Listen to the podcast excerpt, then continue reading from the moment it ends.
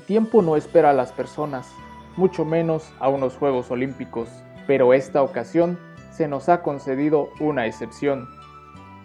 La justa deportiva más grande e importante de la humanidad tuvo que ser atrasada un año a causa de una pandemia, y con ello se aplazaron los eventos clasificatorios, los entrenamientos, pero no los sueños.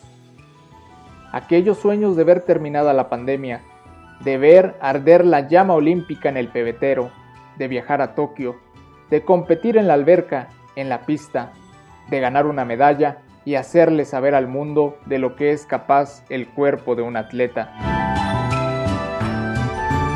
Hoy esos sueños se renuevan porque cruzamos la meta después de un largo recorrido en donde dudamos de si éramos capaces de seguir hasta el final.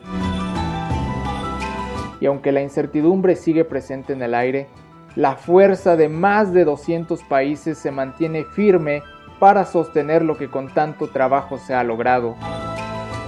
Japón por fin abre los brazos para recibir a los Juegos Olímpicos, como lo hizo en su primera vez en 1964. Contraste con el tiempo, justo como les gusta a los japoneses.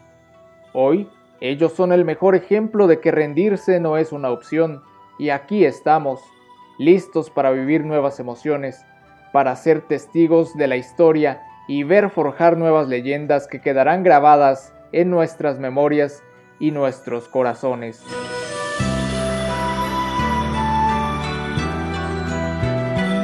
Estos son los Juegos Olímpicos de todos ahora más que nunca, porque en esta edición no solo habrán ganado los que suban al podio con una medalla al cuello, sino todos aquellos que compitan, que participen, que ayuden, que comuniquen y que lo vean en vivo, en una pantalla o a kilómetros de distancia.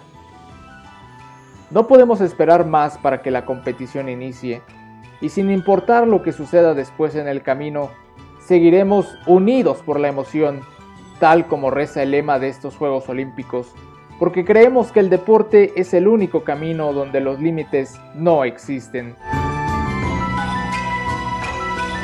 Gracias Tokio 2020 por esperarnos.